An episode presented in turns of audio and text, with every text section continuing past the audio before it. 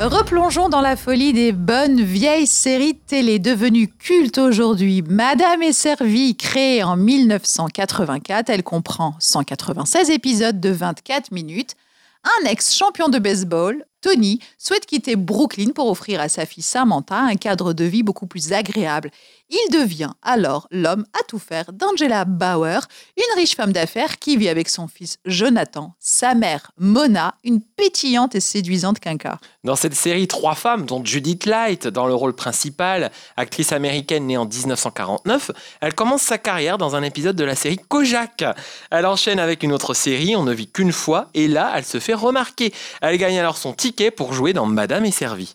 Militante pour les droits des lesbiennes, gays, bisexuels et transgenres, elle aidera notamment l'acteur Danny Pinturo, son fils Jonathan dans la série, souvenez-vous, à annoncer son homosexualité. Et autre actrice de la série, Alissa Milano, née en 1972 à New York.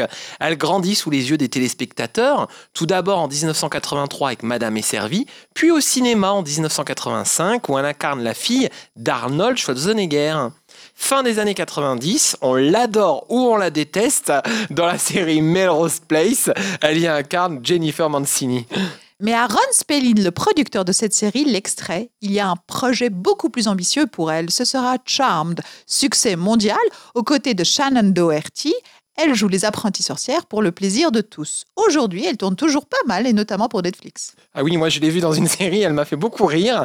Enfin, Catherine Elmond qui jouait Mona, vous Ah, savez, la grand-mère rousse. Ouais, Et extraordinaire. elle vient de nous quitter à l'âge de 90 ans, mais grâce à ce rôle, elle avait remporté le Golden Globe de la meilleure actrice dans un second rôle. Elle reste vraiment inoubliable. Et moi, Jason, Madame et Servie, c'est toute mon enfance. Et puis, c'était un rendez-vous vers 20h à absolument ne pas rater. Mais oui, j'imagine.